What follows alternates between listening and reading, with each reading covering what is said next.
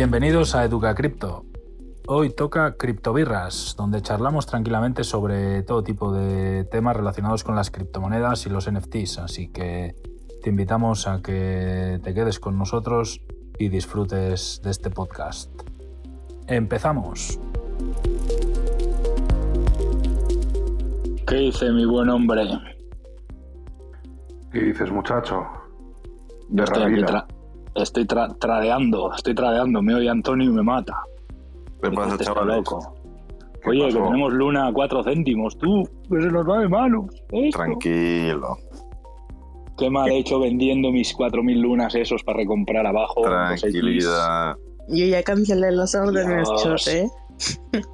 Karen, eres, eres, mi, eres mi referente, Karen. Eres mi referente. Yo ahora soy una mini ballena de luna. Sí, Y yo, yo soy un delfín en luna. yo ya, ¿eh? también, bueno, no, sería un pececillo por ahí. Oye, ¿os acordáis ayer como decía Emilio? Quiero tener mil lunas. Sí, Y hemos hecho todos un por diez a esos mil lunas, ¿sabes? Todavía podréis tener hasta 100.000, No, tranquilos. Antonio, yo tengo 56.000 ya. Pues prepárate para llenarlas por ese medio. tú, chos, ¿cuántos tienes? Yo ahora 12.000 solo, porque he vendido 4.000 para recomprar, he vendido 4.000 a un 2X, 2 con poco X, y como estaba todo el rato el precio loco, digo, ah, vuelvo a recomprar, y de la que he vendido esa, ya no ha vuelto a bajar, ha empezado a subir, subir, subir, subir, pero yo he comprado en eh, uno con dos céntimos la última, ¿eh? No, Sí, perdona, eh, los cojones, perdón. Cero, perdón, cero, uno, ¿no? Era Eso, no, no, espera, te voy a decir yo la última. Dos ceros, dos ceros. Sí, dos ceros. Dos ocho. Sí. ¿Cuántas, lunas tienes tú? Eh, seis mil y algo. O sea, aquí el único que se ha mojado ha sido yo. No, ¿por qué? Porque digo que se ha metido chapuzón, digo, en Ah, luna. sí, Bueno, yo le he metido durísimo O sea, a la mañana, eh, tratando. 55.000 los, los que me quedan, No. ¿sabes? Ah, vale, vale. Yo cuando sea, 50 cuando sea mayor quiero ser como vosotros, Dios mío. Antonio, Antonio, Mi última. Antonio, mi última compra en lunas, manos de hierro. Hoy la- a la noche me ha comprado a dólar y medio luna y mi última compra la he hecho hoy a 0,206. Con cojones yo seguía comprando lunas ahí en la Yo mierda. también. Sí. Antonio, yo para. Pero para yo, jugar- yo lo he visto a 0,004 Sí, sí. o algo, o sea que... Pues yo eh, no he comprado el Very Bottom, pero he comprado eh, un 50% más caro que el Bottom, ¿sabes? Antonio. A 0,206. Yo he tenido que, para salvar las compras de 6 dólares que tenía, llevo un día de haciendo, o sea, al mismo tiempo compraba por abajo, sorteaba por arriba. Pero, pero a ver, a ver, a ver, explicadme la lógica que tiene Ha sido una comprar locura. una mira, moneda, una moneda que se ha multiplicado, o sea, digamos que ha minteado billones. Pues por cuatro. No, pues mira, No Antonio, yo en mi caso, Antonio, yo en mi caso, porque tenía, porque tenía dinero ahí, acuérdate que te dije ayer o anteayer que había empezado a comprar en 6 dólares hasta 0,4, ¿te acuerdas? Es decir, yo estaba atrapado. Entonces, ¿cuál es mi lógica? Pues yo sorteo por, con muy poco leverage, de por 4, por 5, por 3, por 6, No ¿Me como explico? Karen, que mete por 50. para, para, ir, para ir generando. Luna, Luna solo te deja por 20. Entonces, para ir generando beneficio y al mismo tiempo cubrir esos shorts, los iba cubriendo con compras de Luna cuando, según iba bajando. Entonces tenía un precio, tenía más lunas por el short, más el precio de compra más bajo. Y con Ah, sí, eso he sí. podido salir, del, salir de la atrapada que llevaba y me he pasado de frenada porque quería quedarme con mis lunas y el último no lo he cerrado bien o no sé qué cojones he hecho y me he quedado con 55.000 lunas. Yo, os admiro, yo os admiro. Gaizka, yo aquí os admiro porque No, yo- espero que os yo- salga bien, pero no entiendo la lógica de comprar algo que se está minteando y además la, la cadena ha dejado de Antonio, funcionar. O sea, deja de Antonio, mi Si lógica nos Especula- vamos al no infierno, nos dinero. vamos todos. Antonio, vamos al guano todos Mi lógica es que si no llego a hacer esto, pierdo dinero. Sí, sí, claro. por simplemente eso, eso. sí, sí. Mira, Antonio, yo me, yo me he hecho con, yo me he hecho ahora mismo con 11.300 lunas por 70 dólares. Que el valor de esos 11.300 lunas ahora mismo son 465 euros. Yo, yo os deseo lo mejor. Lo que yo, a mí no me salen las cuentas y no me salían ayer y hoy me salen menos. Pero bueno, que sois Pues- unos kamikazes y, y Bueno, a la gente de vendo la audiencia no, con yo- cuidado. ahora, ¿eh? fuera broma, yo, yo no le deseo a nadie el día que lleva hoy. O sea, no se lo deseo a nadie. mañana ha estado muy entretenido Porque, online, ¿eh? Antonio, yo te digo, yo llevaba bastante dinero. Ah, yo no, ¿eh? Yo, Yo llevaba bastante yo dinero. Bueno, pues yo, no lo voy a decir aquí, pero yo llevaba bastante dinero. Entonces, yo me lo currado. entonces llevaba un 10% de mi liquidez. Yo no, yo me lo he currado. Un 10% de mi liquidez me toca un poco los cojones perderla. Entonces, básicamente, me, me he dedicado todo el día a intentar recuperarla. Como el precio no subía, he tenido que, he tenido que, que generarla mediante creación, o sea, mediante shorts con tokens. No, pero Acordaros. yo, yo entiendo la lógica de lo que decís, pero quiero decir, si miráis por detrás, sea, es que, ¿tú sabes cuántos billones de Luna ha emitido? Por cuatro. Perfecto, ¿sabes cuál es lo 1,4 bueno? millones. Se ha multiplicado por cuatro el ¿Sabes- supply sabes circulante. Yo, yo, bueno, yo prefiero escucharos, yo no voy a... Antonio, ¿Sabes qué es lo bueno, Antonio? multiplicado Que por con todo lo cuatro que ha el imprimido, supply circulante. que ha imprimido, se ha multiplicado por 4. Si ya no llega a su all time high de 100 dólares, que es imposible, se ha multiplicado por 4, llega a 25 dólares en las Que expectativas no va a más llegar a reales, 25 dólares. que son, que ya, que son totalmente irreales. Entonces, de esos 25 dólares, si llega a un dólar, me llevo 11.000 dólares. Yo un dólar vendo ya. A ver, aquí hay un, Y en 0,50 me llevo A ver, 5.000 y pico con aquí hay 70 una subida dólares. ahora mismo que es artificial, porque ha parado lo que decía Antonio, la blockchain de Terra. Es decir, tú no puedes mover tus UST, no puedes mover tus lunas, más allá de lo que tengas en los exchanges metidos. Eso, pero yo ahora cambio todo, le meto carpetazo y me compro lo que quiera. en- Sí, en pero que me refiero. Y, y- y luego, que, que, claro, que al no estar quemando, es que al no estar quemando lunas, me explico, pues eso. Claro. Pero ha sido, han cerrado los futuros y todo, pero la mañana Antonio ha sido salvaje. O sea, tú sabes lo que era la volatilidad que había, que de repente me despierto y me había comprado Bitcoin, me había comprado Ethereum, me había comprado Rune, me había comprado todas las órdenes de Luna. Digo, ¿qué ha pasado aquí? Por Dios, me meto y estaba Luna en el cubano, ¿sabes? Y digo, voy a comprar más, claro, evidentemente. Yo soy un valiente. Y empezaba a comprar, empezaba a comprar. Y a medida que iba comprando, iba bajando, iba bajando, iba bajando. Yo seguía comprando y bajaba más y compraba más, más. Y de repente empezaba, eh, imagínate, compraba en un céntimo y de repente subía a tres. Y digo, ¿cómo? ¿Vender? Vendía la posición que había comprado en un céntimo, la vendía en tres y al de media hora me recompraba el doble de tokens otra vez a un céntimo.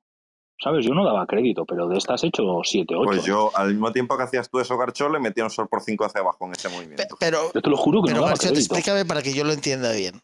O sea, ¿tú crees que ahora mismo hay mucha gente que está haciendo lo mismo y entonces confías en que vas a salir, digamos, mejor parado que ellos, ¿no? En ese sentido, quiero decir. No, Eh, para que no yo lo si- entienda, para, porque, porque no yo es que no le veo la lógica. O sea, sin funcionar la blockchain de Luna, de Terra, Yo, Antonio, y funcionando en algunos exchanges exclusivamente que lo están manteniendo con números en una base de datos, yo creo que estáis en manos yo aquí. Pero no bueno, bueno. invertiría ahora mismo un céntimo en Luna. Si me lo preguntas. Yo. O sea, Y si me tú preguntas, estás intentando no salvar hubiera los muebles, por así decirlo, ¿no? No, no, yo Pero- los muebles los tengo salvados. Lo que tengo ahora son 50.000 lunas que no sé, que- es decir, que los tengo ahí. Es decir, Pero- yo, se va mañana a cero, he perdido dos dólares. O sea, he perdido dos, porque no, no ajustas al céntimo. Yo he perdido dos dólares si va, mañana va a cero. Si yo tuviese Ah, ahora no. que comprar, yo no comp- yo lo de Garchón no lo haría. O sea, yo esta Eso mañana es. y hoy, yo no Pero haría lo de Emilio, ni lo es que... que ya está No, en pero cero. Emilio lo hizo ayer. a mucho Emilio- más caro. Yo lo he visto por debajo del, del dólar y digo, ¿cómo? Por debajo de Sí, 50 pero yo, digo, escúchame, ¿cómo? ¿Vamos pa' Garcho, yo lo hice con Terra a 0,70. Pero, pero vamos a ver, yo No, creo que ya 0,30. está cero, Emilio. A mí, explícamelo porque yo no lo Que sí, que te estoy diciendo que sí, que te estoy diciendo que yo no entraría. Ah, vale, vale, Antonio, vale. Yo te estoy Vale, diciendo vale, vale. que si yo no tuviese Escucha. dinero atrapado que salvar, yo no Entiendo, hubiese entiendo. hecho lo que ha hecho Garchot esta mañana. Si he hecho Escucha. lo que he hecho, es por al menos salvar mi dinero. ¿Me explico? Claro, Entonces, escucha. yo tenía metida el 10% de mi liquidez, he tenido que poner a jugar, y es, y es verdad, y digo jugar porque jugar, otro, un 20% de mi liquidez, es decir, tenía en Luna el 30% de mi liquidez para intentar salvar ese 10. Fíjate y he qué podido movimiento más riesgoso, ¿eh? Y luego no, y luego no se juega mi movimiento, que yo he empezado en Luna hoy a la mañana, Antonio, con 120 dólares o 140 dólares. Y he dicho, pues, ¿cu- cu- ¿cuánto me cuesta irme a cenar con la parienta un fin de semana? Pues 100 dólares, lo que sea, ¿sabes? Digo, mira, ¿sabes? O sea, eh, aquí hay de dos sopas. O me gasto 120, 140 dólares y me voy a tomar por culo, que me dan igual, que no voy a ningún sitio, ¿sabes? O preparamos una buena, ¿sabes? O sea, hay de dos sopas, que, que no es que digas, me he jugado la casa, he metido los ahorros de mi vida, he hipotecado la casa para comprar Luna Claro. y la caída, ni mucho menos, ¿sabes? O sea, ha sido, y lo que he dicho yo, digo, la gente que está cuestionando y criticando el por qué la gente compra Luna, estaros tranquilos que si ahora mismo Luna se va a cero, no va a ser la altcoin que, que va a pasar a la historia por ser la altcoin que más pérdidas me ha generado en mis inversiones. Así que dormir todos tranquilos por ese aspecto, ¿sabes? Entonces me ha parecido un risk reward impresionante, ¿sabes? Digo, ¿cómo? Vamos aquí, pero ya, de cabeza, ¿sabes? Yo me he pasado la mañana eh, de- con el ordenador trabajando y mirándole esto, que me la compra, pum, me la compra y esta gente te lo puede decir en el WhatsApp. Digo, me acaba de comprar esto y al de 10 minutos acabo de venderlo a 2X y al de 20 minutos me lo acaba de recomprar lo que he vendido a 2X a un 50% por debajo.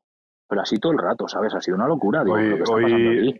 hoy, Garchot, hoy poco has producido, me parece a mí, ¿eh? En Bueno, encima, curro, ¿eh? encima he producido, ¿sabes? He producido dinero en cripto y producido en, En el curro, en digo, el en el curro. curro. Sí, sí, en las dos, en las dos. O sea, que me refiero que, pero que ha sido, ha sido súper divertido. O sea, solo, solo el día que me he echado de divertido entre ayer y hoy por 140 dólares ya está amortizado, ¿sabes? Sí. O sea, que no es que digas que ha sido una inversión que te has jugado tu familia, ¿sabes? O sea, y claro, Hombre. que dices, "Ah, me lo he pasado Yo, me yo, lo he yo pasado llego a bonito". tener cuatro cifras metidas. Ay, no, hombre.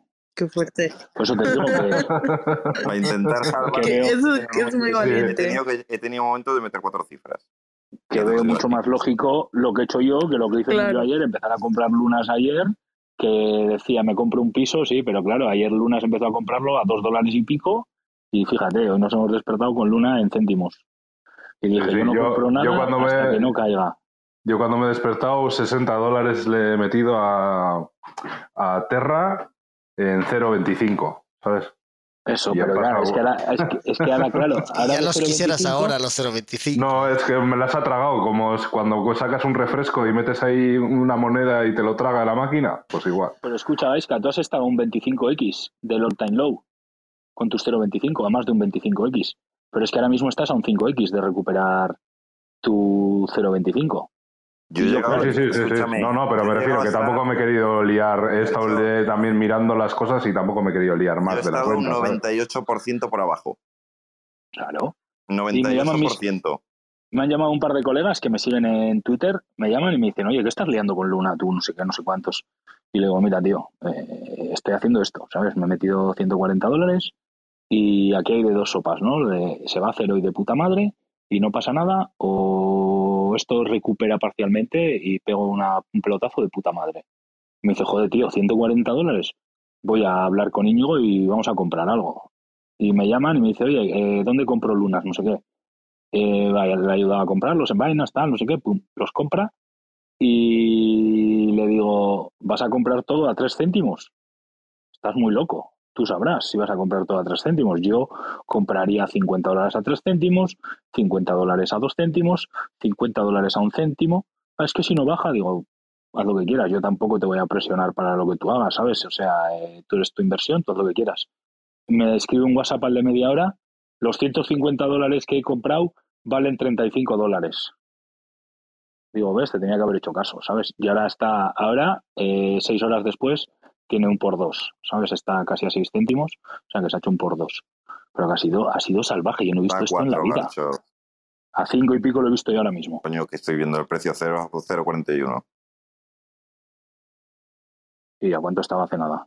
0,048. Eso es, joder. joder, Vaya, vaya, ¿En dónde lo están viendo? por Que a mí me sale otro 0002. precio. Yo estoy viendo en pero- contra Bus, contra BUSD, que es con lo Ah, que opero yo. Eso es.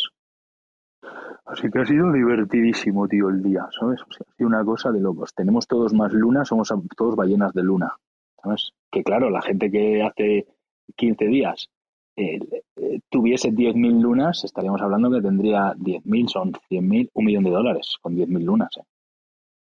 Hace 15 días, ¿eh? Emilio tiene 50.000, yo 12.000, Karen 6.000, o sea, vamos aquí al aire, ¿sabes? Yo tengo 250 o así, creo, 260. O sea, de locos, de locos. Escúchame, cuando se restablezcan las lunas, te paso unas lunas, eh, Gaizka. No te preocupes, para que por lo menos llegues a... No, eh, pagas, pagas, la, pagas la tanda en lunas. Por lo menos estas sesiones no tienen precio, ¿eh? O sea, Joder, las risas que nos A ver, echamos y todo lo que aprendemos. lo y- cuenta así, pero yo te digo que- que lo he pasado mal. O sea, ahora fuera broma. Ah, yo no, No. yo lo he pasado de puta madre. Hoy me lo he pasado como un enano. Claro, Por porque la tú mañana. ibas Yo me con partía el 150 culo. euros. Yo es que llevaba bastante Claro. pasta atrapada.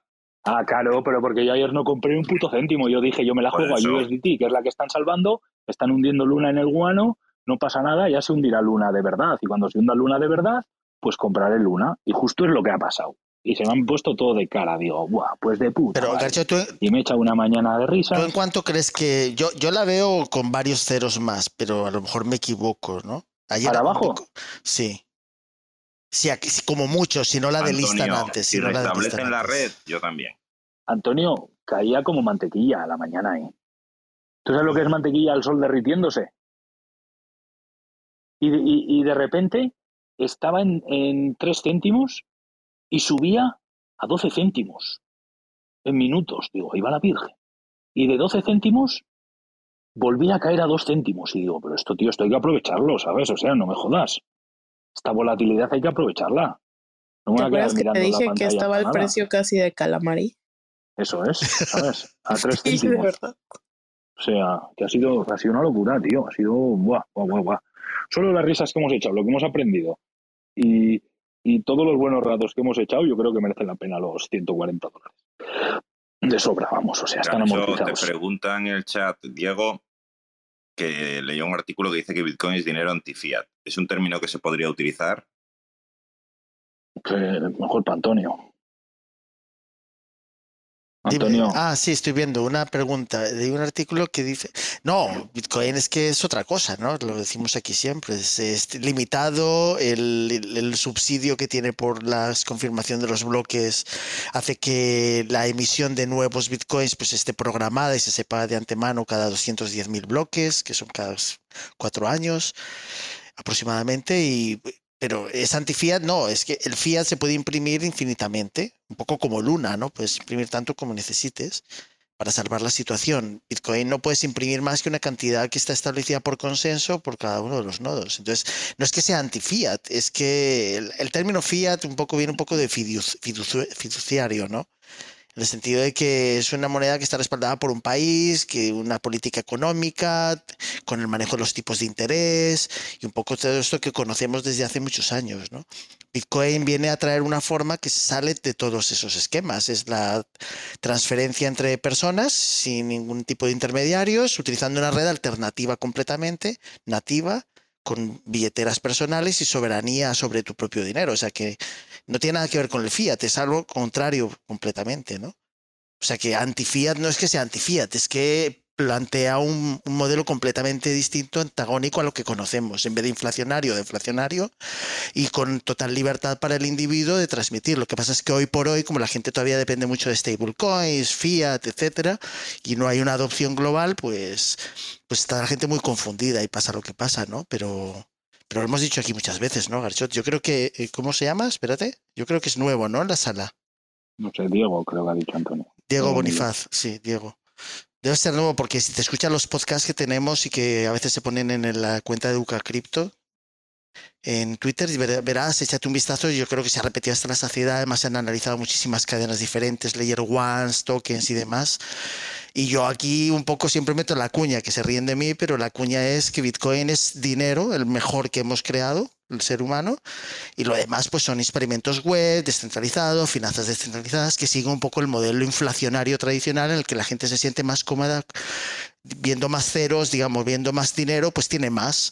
Bitcoin lo que pretende es que los satoshis que va a haber, que son 21 millones multiplicado por 100 millones, pues son suficientes para que una Coca-Cola, por ejemplo, te valga una, una- un satoshi o cinco satoshis en un futuro, ¿no? Y se podría manejar la economía mundial con eso de manera suficiente, ¿no? Ya, han- ya han Una reanudado la pregunta. cadena de bloques. Perdonad. Y, pero no puedes delegar, no puedes delegar, eh, no dejan delegar. Ya, pero ya está funcionando, ya están produciendo bloques. A ver, está Diego aquí arriba que quería preguntar. Una pregunta, Ah, gracias. Eh, ¿No es anti-fiat en el sentido de que el fiat es basado en la confianza y Bitcoin es basado en la desconfianza y participación?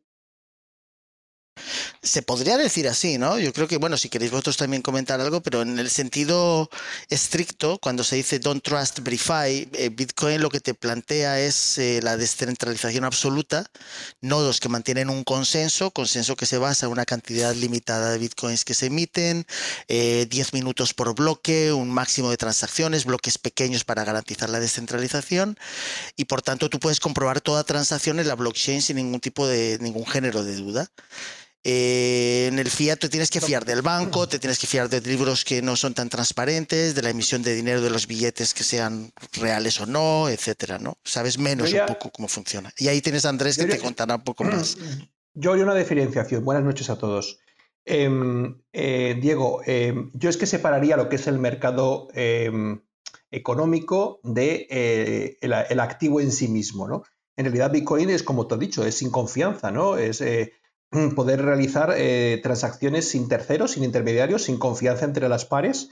Es decir, es lo que tú decías, pero eso es la tecnología en la que está basada Bitcoin, pero no es el mercado en el que estamos viviendo actualmente, es que es diferente. Fiduciario, hasta donde yo sé, por seguir, es, bien es una palabra que viene del latín, que es de, creo que es de fides, de lealtad, fe, etcétera, etcétera. Y entonces, eh, confianza, eh, y eso es lo que vivimos en el mercado, tanto las monedas de los países, dólar, euro, etcétera, fiat, que conocemos, como el mercado nos ha demostrado en estos pasados dos días, que también las altcoin e incluso Bitcoin, es decir, no caen los precios por, eh, porque hayan cambiado los fundamentales, caen por la confianza o desconfianza de aquellos que las poseen.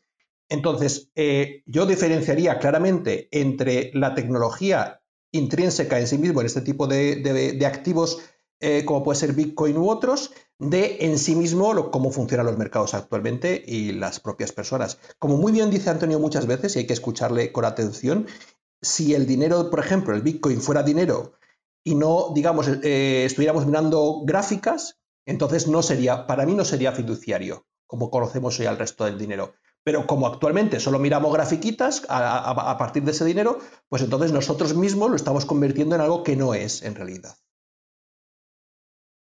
Perfecto, me, me aclaraste mucho las dudas y disculpen que lo diga, pero me, me urge y quisiera compartir un proyecto con ustedes cuando puedan, no hoy día, que es de un gobierno descentralizado gestionado por los propios ciudadanos y que para suprimir los vicios del Estado cierra todos los ministerios y servicios y solo ofrece los servicios de seguridad, justicia y obra pública entre privados.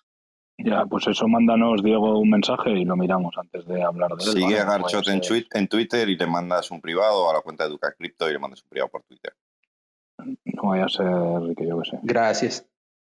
De nada. No vaya a ser el primo de mi. De, to- de to- de todas formas, hoy he tenido una conversación con alguien que también se quería llamar Dao, ¿vale? En su, en su nombre y le pregunté que por qué estaba poniendo ese apellido en, el nombre de su compañía, ¿vale? O de su empresa o de su asociación, lo que sea que quisiera formar, ¿no? Y es que dice que, claro, que es que lo que quieren formar es una DAO. Digo, sí, pero es que actualmente, desde mi punto de vista y el de otros, no existe la tecnología suficiente para conformar ese tipo de DAOs que, que tanto nos gustaría que existieran. La idea está, es excelente, eh, pero no hay un soporte real técnico que permita crear ese tipo de DAOs de forma eficiente, me refiero, segura, eficiente, eh, etcétera, etcétera, ¿no? Entonces, eh, yo invito a los que nos están escuchando a que analicen cada uno de estos proyectos que luego ponen la coletilla de DAO, realmente qué es ese DAO que están ofreciendo, porque muchas veces se van a dar cuenta que de DAO tiene poco.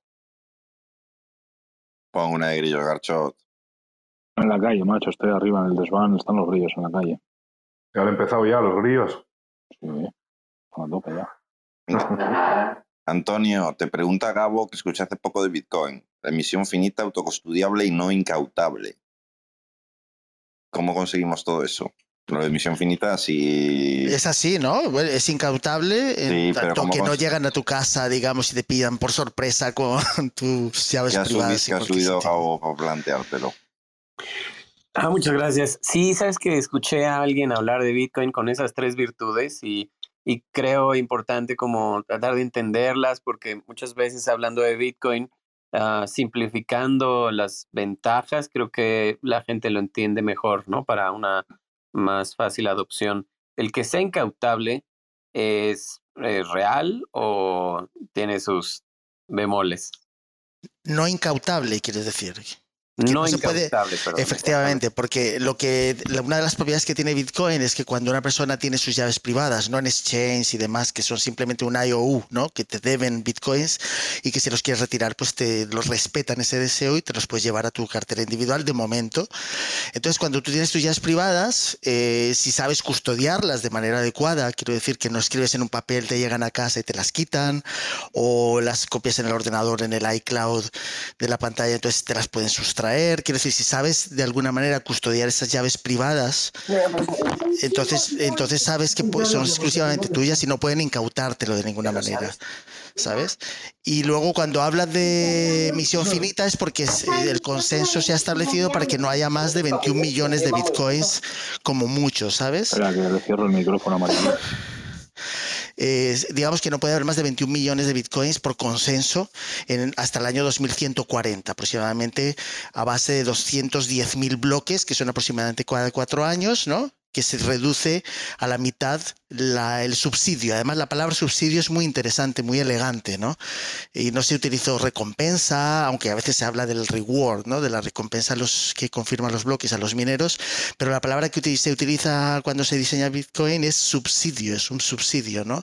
Y además el proof of work garantiza que haya que realizarse un trabajo para confirmar esos bloques, que no es eh, sencillamente algo que no cuesta nada y entonces se puede cambiar el código, porque el código hoy en día se puede copiar, como dicho muchas veces Andrés, y, y hacer otro nuevo, pero no bastaría con copiar el código. Aquí hay que realizar un esfuerzo para que tener, para tener, digamos, la cadena más larga, la blockchain, que es la que garantiza, digamos, que siga esa continuidad de las transacciones y que no haya un doble gasto y todas estas cosas que definen ahí, ¿no? Y lo otro tercero que has dicho de emisión autocustodiable, no incautable. Bueno, custodiable y no incautable viene a ser un poco muy parecido. Hoy estaba hablando Michael Saylor en Twitter y muy interesante un poco cómo lo comenta, que él se siente como, por ejemplo, los países que siempre han ido adquiriendo dólares, ¿no? Porque su inflación era muy elevada. Él, él dice que se siente así, que cuando él adquiere Bitcoin se está protegiendo de cara al futuro por la pérdida de, de valor del dólar, ¿no? Vamos, yo diría que sería un poco más o menos las características de Bitcoin las que has reseñado ahí, ¿no? De todas formas, yo, y Antonio me corregirá si me equivoco, ¿vale? Apuntaría que lo de incauta- no incautable va a depender también de cada uno de nosotros. Es decir, si yo tengo en mi casa las, eh, la, la llave pública y la privada en, una- en un folio apuntado que pone arriba mi llave pública y privada de Bitcoin y llega la, la policía buscando dinero en mi casa y ven ese papel, pues me lo han incautado. ¿No? o sea, depende cómo tú protejas eh, eh, ese activo, pues, pero ese y cualquier otro te lo van a poder incautar o no. Por ejemplo, es que ya no nos acordamos, pero es que hace dos meses, a principios de, ¿qué fue? ¿Abril o mayo? Creo que fue abril. Principios de abril, la policía alemana, ¿vale? Se mete con unas personas que estaban en la red Tor haciendo cosas con Bitcoin y tal, no recuerdo exactamente, ¿Cómo es que se llamaban esta gente? Hydra eran, ¿no? Hydra, puede ser Hydra, sí. Entonces, eh, les incautaron 25 millones de dólares, creo que en bitcoins, o 23 millones de dólares en bitcoins. Lo que sí recuerdo bien, porque luego días después estuve intentando seguir la noticia para ver cómo lo habían hecho, ¿vale? Porque no me, no me cuadraba, ¿vale? Que la noticia eran, son, ya sabes, son muy planas y luego no te cuadran las cosas porque, ¿vale? ¿Cómo incautan eso? Yo quería saber cómo lo hacían, ¿vale? Lo que sucedió es que esta gente estaban utilizando eh, un, eh, una pasarela de estas de mezcladoras eh, o que pretenden privatizar los, los activos, ¿sabes? Y, y- y que no pueda, no pueda seguirle el rastro. Creo que se llama Bitcoin Bank Mixer o Mixer, un mixer, Bank Andrés, un mixer. Eso se es. llama. Pues era el, Bit- era el Bitcoin Bank Mixer o algo así. Vale. Pues resulta que para poder hacer ese tipo de transacciones, esta gente, entre otras cosas, les estaba pidiendo que tenían que pasar su llave privada en alguna de esas transacciones. Como tenía una fuga de... En principio estaba todo para que fuera, no fuera vulnerable, pero eh, la policía logró alemana logró infectar el, el mixer este con un, un troyano que finalmente permitió robar la llave privada de esta gente que luego permitió incautarles la pasta. O sea, tú imagínate lo que tuvo que hacer la policía alemana para conseguir este tipo de historias. O, con lo cual te quiero decir que incautable, incautable, pues depende, depende de muchas cosas. ¿eh? Pero luego te pasa como le pasaba a la policía sueca en el, en el 19. No sé si os acordáis de esa historia. Eh, detuvieron a un, un traficante, ¿vale? Y entonces le incautaron 36 bitcoins. 36 bitcoins eran 150 mil dólares. Entonces le pusieron la multa. Claro, tú no puedes poner una multa en base, o sea, estuvo eh, carcelado, pero y, claro, y una responsabilidad civil le confiscaron los 36 bitcoins. Pero claro, no pusieron 36 bitcoins, pusieron 150 mil euros, 150 mil dólares. ¿Vale? ¿Qué sucedió? Que este señor salió dos años después. Esos 150 mil, esos 36 bitcoins que en aquel momento eh, valían 150 mil euros, valían un millón eh, y pico, un millón doscientos mil, un millón trescientos mil. So- solución los llevó a los juzgados y le tuvieron que dar eh, un millón de pavos. El Estado sueco. Por eso te digo que a veces se han puesto las pilas en mucho tiempo, porque fíjate, en 19 una cosa, en el 21 otra. Claro, claro, no, no. eh, desde luego, eh, además, eh, si no recuerdo mal, el problema que tenía la policía alemana es que ya llevaba varias redadas. No es la primera, esta de los Hydra no era la primera redada que hacían. Llevaban varias a una cosa que se llamaba algo de Trump, no sé qué, o. Bueno, cosas que había en la red Tor, ¿no?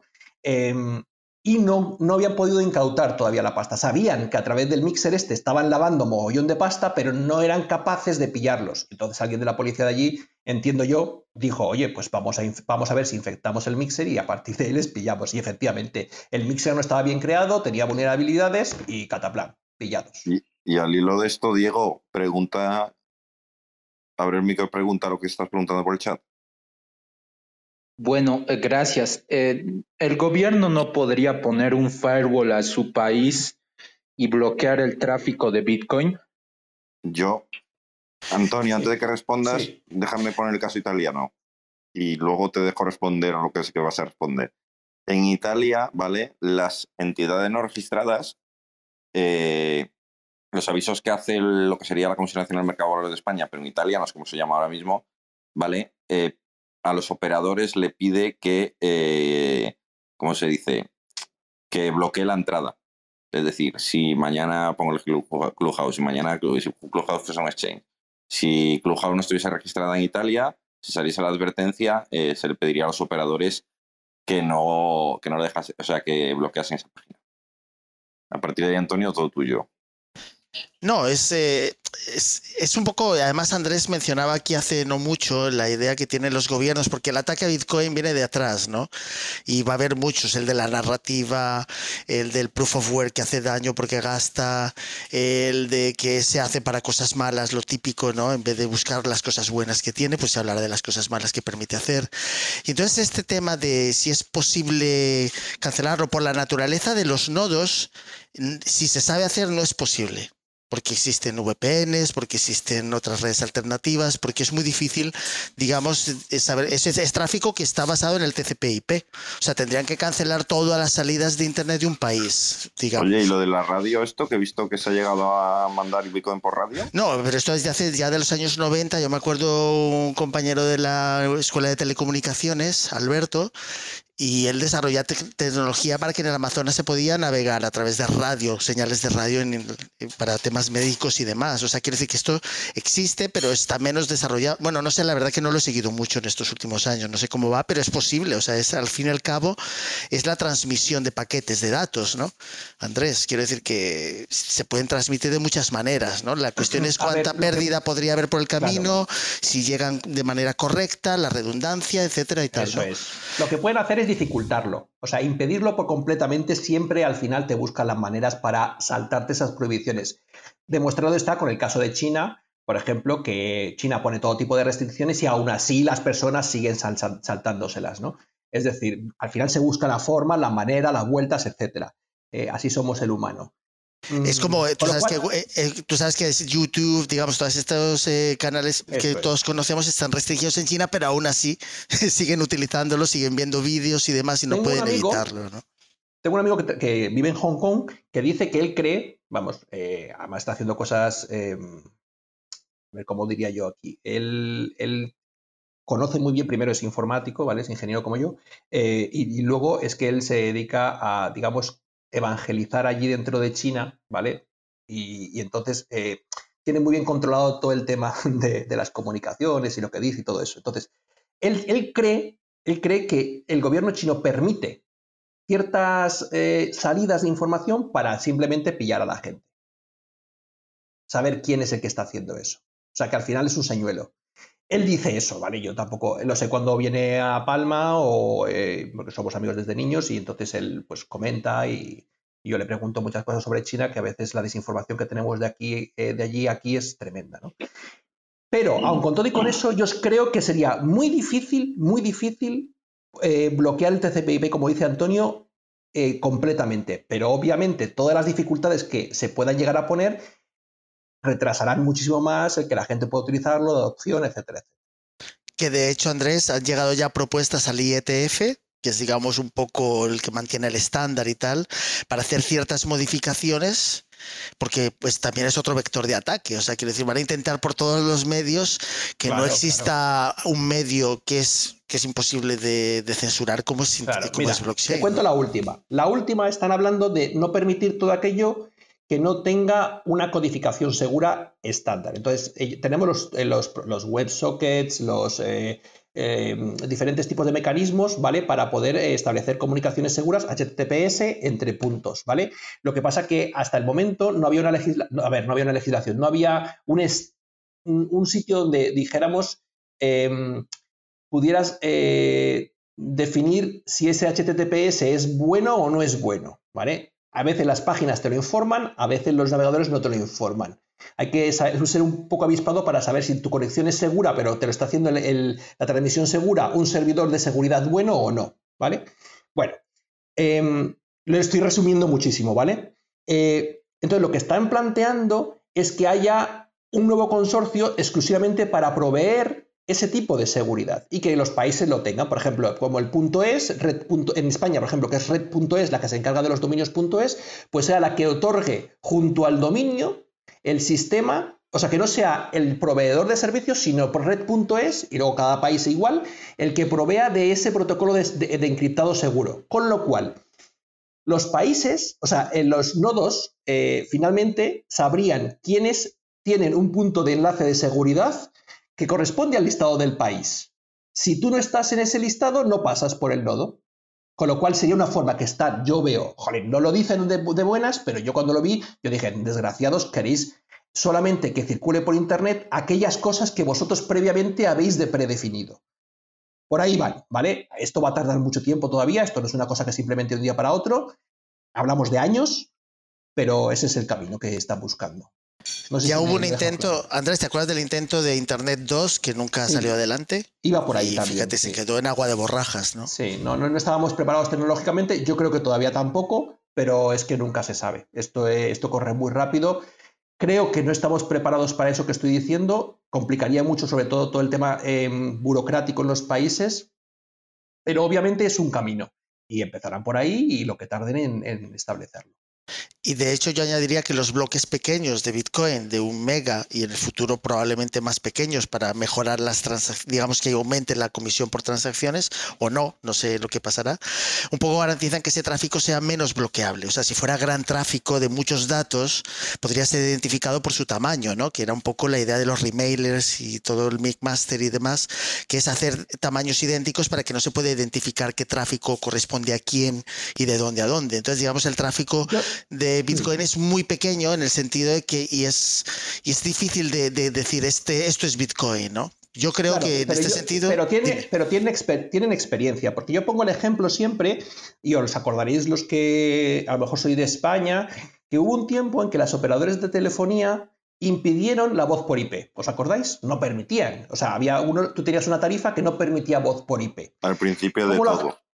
Claro, claro. O incluso los mensajes, todo el tema de mensajes. O sea, había diferentes cosas que ellos eran capaces de cribar porque, claro, les estaba matando su negocio, que eran los SMS y, las llamadas telefónicas. Tuvieron que cambiar completamente su modelo de negocio para adaptarse a esas nuevas tecnologías, obviamente. Pero nos demostró que sí, yo la verdad es que no conozco tan a profundidad cómo lo hacían, no tengo tantos conocimientos porque eso ya son ingenieros de telecomunicaciones junto con ingenieros de software.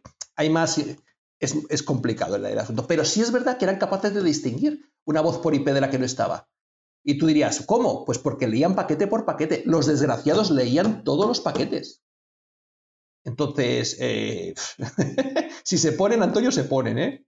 Pe- Pero fíjate, Andrés, el tiempo que tardó toda la industria de los teléfonos móviles en incluir una antena Wi-Fi. O sea, digamos, cómo se resistían para que no pudieras navegar si no, eh, no era a través, digamos, de Bueno, pago sí, por la propia. otra, claro, claro, eso- sí, sí. Tardaron muchísimo en Bueno, incorporarlo. tuvo que, ven- y fue a tuvo que venir Apple, Apple a, a darle. Efectivamente. Y vino y, y, digamos, hizo una disrupción del mercado completamente bestial, que es lo que ha hecho que estemos donde estemos hoy. Ya que estamos hablando de tecnología, se me olvidó comentaros ayer. Ayer estuve viendo un ratito lo del Google I.O., que es la, conferencia esta que hace todos los años Google para desarrolladores, etcétera. Y entonces presentaron una remodelada, eh, la Google Wallet, ¿vale? Y entonces me llamó la atención porque hablaban de una Google Go- Wallet remodelada que va, a permitir em, tener dentro de ella las típicas tarjetas, como lo Google Pay y todo eso, las tarjetas de crédito, para el tema del NFC y todo eso, pero luego también en su pequeño roadmap que ponían, ponían dos cosas. Ponían eh, NFTs, ¿vale? No lo ponían directamente, sino que ponían no fungibles. Y luego ponían tarjetas, ¿cómo es que decía? Tarjetas de puntos ponía. Eh. En inglés era... No recuerdo bien. Pero la traducción era, venía a ser tarjetas de puntos. Pero en ningún momento hablaban de tokens, siquiera. Para que tú veas, ¿eh? Eso es de Google I.O. de ayer. Interesante, la verdad. Una pregunta más. Eh, entiendo que el- lo de Fiat no es tan malo cuando la gente misma es quien decide que en quién confiar y en quién no, pero en nuestro sistema actual eh, no, no decidimos los ciudadanos en quién confiar, es obligatorio, sí o sí. Entonces, lo que he pensado es, se podría hacer un dinero fiat eh, codificado que decidamos usar mediante tarjetas de crédito eh, escaneando huellas y el sistema funcionaría fuera de la red, o sea, cada lunes se depositaría una tarjeta un monto y eh, se cerraría hasta el próximo lunes y si has depositado a alguien con tu tarjeta a otra tarjeta, más o menos como las tiendas que, que tienen tarjetas, eh, se va a, a la tarjeta del otro mediante un software cerrado y me gustaría saber su opinión. ¿Cuál es el objetivo de eso, Diego? Hacer transacciones sin internet. Ah, pero eso, por ejemplo, Bitcoin ya lo tienes con los Open Dimes, por ejemplo. Sabes que tú puedes darle un Open Dime a otra persona donde tú ni siquiera sabes la llave privada y simplemente si esa persona, eh, si sabes la cantidad que hay dentro, que la puedes escanear, pues ves cuántos satoshis tiene dentro y hay gente que ya negocia con eso, ¿eh? pasan de mano en mano y nadie es- lo ha- hace lo que es redimir la cantidad, no sabe la llave privada hasta que alguien decida que manda ahí más cantidad y decide pasarlo a otra billetera o a otro Open Dime. Existe ya ese modelo de, de transmisión de satoshis sin necesidad de la red. Especialmente en algunos lugares de África se está utilizando también. Sobre todo porque les han cerrado en muchas ocasiones las comunicaciones tipo, tipo móvil, electricidad, para que, para que no, no estén utilizándolo, ¿no? Y en otros países, pues por, porque gusta, porque es un método muy cómodo, ¿sabes? Échale un vistazo a OpenDime y verás que es un poco la idea. Son como tarjetas, pero bueno, son como pequeños eh, USB, pe- pendrives. De hecho, yo creo que la única tecnología ahora que permitiría algo parecido de forma eficaz sería el blockchain, ¿vale? Pero aún así, aún así, eh, me refiero porque eh, necesitas, y eso no es fácil, a nivel de, software necesitas tener sincronizado en off y en online las cosas para en un momento dado, eh, como tú dices, una vez a la semana, lo que sea, actualizar. Em, todo lo otro, lo que no sea en un momento dado estar online, con lo cual, si en un momento lo estás, ¿por qué no lo vas a estar todo el rato? Es la pregunta. Sería la primera pregunta que yo como desarrollador te haría, ¿no? ¿Cuál es la, motivación? Y la segunda es, si tú quieres estar todo el rato y me dices, no, pues solamente offline, yo te diría, Joni, pues eh, es que complicas tanto eh, la, funcionalidad de, de tu, digamos, tu arquitectura que no la va a utilizar nadie. Entonces, eh, por eso me refiero que no, no solamente lo pienses, Diego, estas cosas en términos filosóficos, políticos, etcétera, etcétera, que está muy bien, yo no me meto ahí, sino que también lo pienses en la, mi recomendación siempre sería, ¿eh? que lo pienses desde el punto de vista tecnológico en la posibilidad, en las posibilidades que tienes tanto tecnológicas como luego que la gente lo vaya a utilizar o no. Es decir, cuando tú haces una página web no solamente estás pensando en que funcione correctamente, sino que también, digamos, su, eh, cómo se muevan los diferentes, eh, eh, las personas cuando entran, lo que ven, cómo se ven por los menús y todo eso, pues sea también amigable, friendly para ellos, ¿vale? Y sea práctico y, dinámico. Si no, no funciona. Ha- Habría que añadir, Andrés, que hubo una, hubo una época en que había que ir a un videoclub para pedir una película y verla en casa en un Betamax o un VHS, ¿no? Y luego hemos llegado a un sistema de streaming, como puede ser Netflix o cualquier otra plataforma, ¿no? Y que además en aquellos años parecía imposible. O sea, el comienzo de Internet, el pensar que podías ver una película en streaming cuando bajarte un megabyte era pensártelo muy bien si lo necesitabas o no. Entonces, digamos que lo que tú estás proponiendo, que es pararlo durante un tiempo y tal, yo creo que va en contra de los deseos de la gente que quiere tener eh, que esté todo funcionando siempre. O sea, estamos yendo hacia un mundo interconectado permanentemente, no que paramos y tal, ¿no? Especialmente, fíjate, después de la pandemia, durante la pandemia, lo importante que fue poder estar conectados. O sea, el que se pudiera garantizar la conexión entre personas fue fundamental para logística, alimentación y para trabajos y demás que se pudieron hacer en forma remota. Entonces, digamos, eso de pararlo y que no funcione, no, no lo he entendido muy bien. Pero bueno. Te pregunta Felipe Andrés. Ah, bueno, perdona, dale.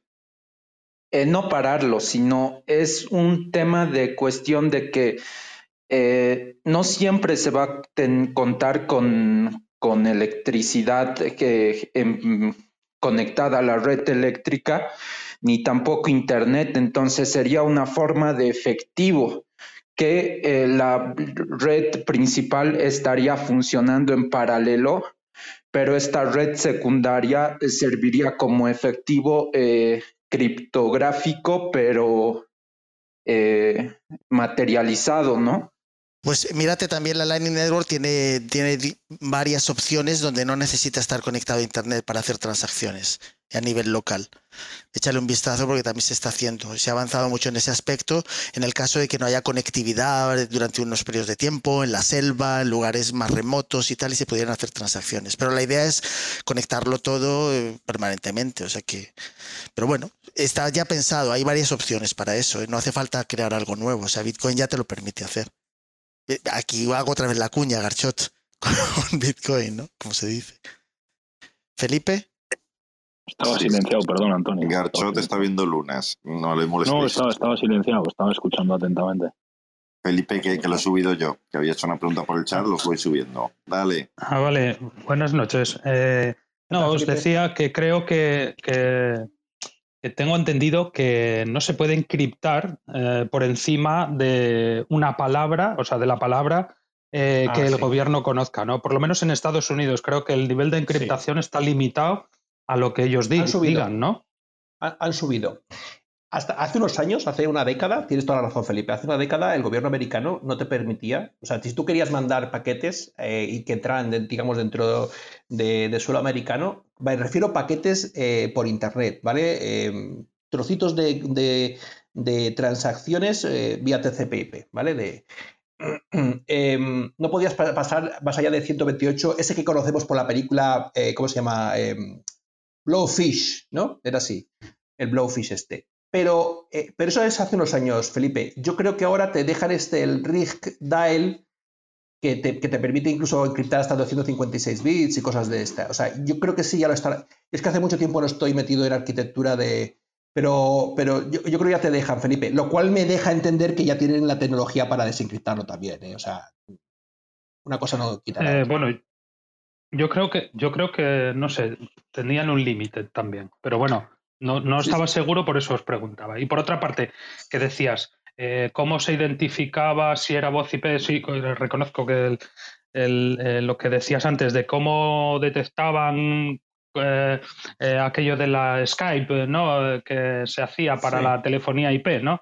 Lo primero que los paquetes de telefonía IP tienen una marca que son Claro. Q de- para que vayan todos hilados, porque los paquetes pueden venir desordenados, ¿no? Y aquella metalicidad que se escuchaba y tal. Y por otra parte, eh, todo eso se conecta antiguamente a las centrales de voz y cuando un paquete se dirigía como un conversor que hay que hacer de, lo que era IP a voz para, para lanzarlo por lo que se llamaba un teléfono vivo, pues se cortaba ahí, en ese, en ese tránsito, ¿no? Y como la telefonía IP eh, en GSM, o sea, en 3G y 4G también van definidas por lugares diferentes, pues también se cortaba en ese tránsito. Y se yo identificaban los decía, que paquetes que iban. leer- claro, tenían que leer paquete a paquete. Claro, no, no, dire- directamente el, el- enrutador estaba capado para Sí, que sí. esos paquetes no entraran. Claro, leía paquete a paquete y necesitaba siempre. No sé, con la- con sí, no hace- ah, Claro, no hace falta Eh, siquiera leer el paquete. Con el identificador del paquete ya este le Claro. descartas. Plas, plas, plas. Sí, sí. Como si fuera un código postal. Este para aquí, este para acá, sí. este para aquí, este para acá. Eh, evidentemente, Los, los exacto. esos. Pero que, pero que finalmente era un engorro para las propias eh, empresas de telefonía porque les obligaba a tener hardware específico dedicado a ese tipo de historias o, o software, lo que fuera. No, había, un- había veces que simplemente es que no funcionaba porque no estaban adaptadas las centrales. Sí, sí, porque A- no a dejaban ese- pasarlo. Claro. Pero luego salieron las, las aplicaciones, que yo utilicé alguna y seguro que vosotros también, que ya no necesitaban ni siquiera eso y también las capaban. También te, te, te daban ahí. Pe- Pero fíjate, Andrés, que antes tenían éxito y podían demorar, digamos, la, la adopción de algo, pero ahora es mucho más difícil. O sea, fíjate la cantidad de gente que se ha, digamos, entrado en el mundo de la tecnología y va conociendo más, se comparte más. eh, una noticia vuela literalmente hoy. O sea que es más difícil retener algo. O sea, de hecho, yo creo que con el tema de Bitcoin están teniéndolo mucho más complicado, porque por un lado pueden intentar prohibirlo, la narrativa, el no sé qué y tal, pero por otro lado ven que no es fácil. O sea, tienen que ir vector a vector de ataque intentar a ver por cuál consiguen hacerlo. ¿no? Yo al- me creo que el de la narrativa va a ser el más efectivo durante un tiempo. Ese es, ese es el más efectivo. no Porque el ser humano es muy yo- psicológico, es como hemos visto hoy aquí. Toda, toda la historia de la humanidad, la psicología ha sido. La narrativa ha sido Tú, fundamental. tú fíjate la narrativa hasta qué punto llega que, como decíamos, hay una cadena que se para literalmente, ya no cumple su función de transacciones y se sigue operando en exchange como si no pasara nada, que le pasó a Solana hace unos meses o le pasa constantemente, ya ni, ya ni interesa, ¿no? Y le pasa ahora esta, esta otra moneda, ¿no? Y la gente sigue operando por el tema de la narrativa, ¿no? Bueno, seguro que mucha gente está comprando muy barato porque hace unos días estaba ciento tanto, seguro que va a subir. O sea, la ilusión de la gente atrae, digamos, a una gran especulación que obviamente el que está haciendo dinero es el que está metiendo un millón de dólares, ¿sabes? Y comprando 100.000 lunas y vendiéndolos a una poca subida, ¿no? O sea, quiero decir que es muy interesante que digas lo de la narrativa porque creo que es la que más puede tener efecto sobre eso. Pero no quiere que decir que vaya a vencer, ¿eh? Para que la gente nos entienda, Génesis capítulo 3. La serpiente le dice a Eva literalmente: ¿Es acaso cierto que Dios les dijo a ustedes que no coman de ningún árbol del jardín?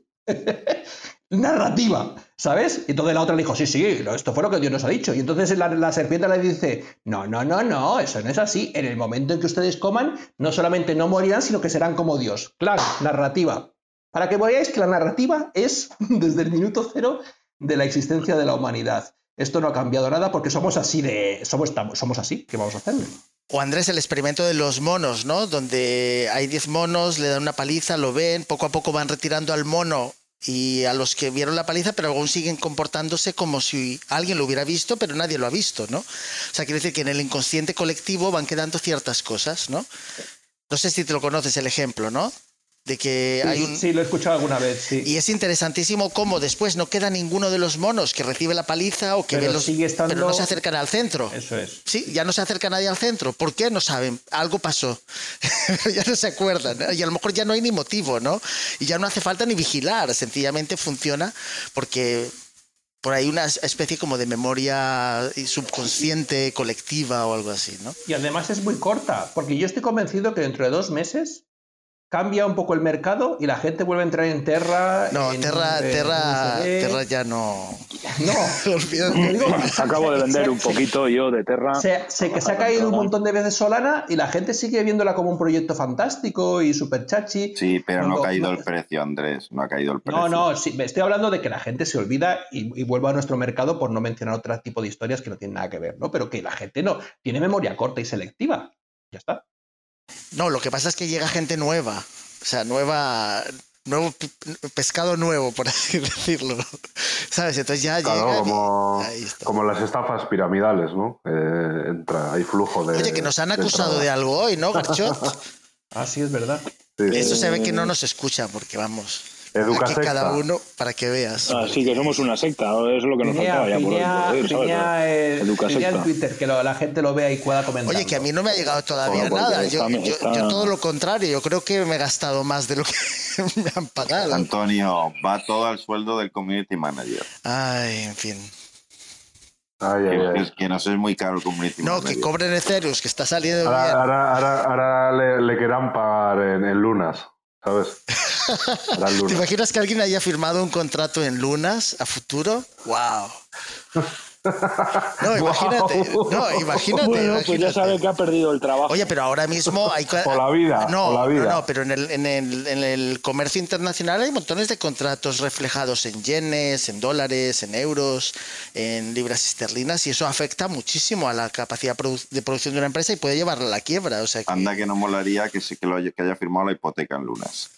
Igual que se firma en los 90 multidivisas. Pues, pues por ¿Eh? eso viene el paternalismo de los estados a protegernos contra No, al revés, te hubiese venido bien. Tú imagínate que debes, me lo voy a inventar, 50.000 lunas de hipoteca. Ah, no, claro, en ese sentido sí. Vas ahora, mil y pico dólares a la toma que canceló la hipoteca. Claro, ¿con qué pasó en los 90 con las multidivisas? Muchos de muchos que quedaron atrapados con hipotecas de yenes y demás. Efectivamente, efectivamente. Lo- la cuestión es que hoy tienen muy poquito de plazo para, para salvar, digamos, a este proyecto, ¿eh? Y Tienen un par de días, desde mi punto de vista. Tienen ¿eh? 24 horas, eh, Antonio. ¿Quién es? Y mañana es viernes 13, que a mí siempre me hace mucha gracia los viernes y 13, ¿verdad? Tienen, Andrés? tienen 24 horas. ¿Para salvar qué? No, hablando de la Para salvar narrativa, UST. Hablando de la narrativa, Andrés, viernes 13, mañana, ¿Pero por qué solo 24 horas? porque si se mantiene demasiado en este precio, lo, No. lo, lo ahorcan, digamos. No, el precio se han, queda. han votado ya los cambios en la gobernanza, me explico. Si quedan seis días todavía.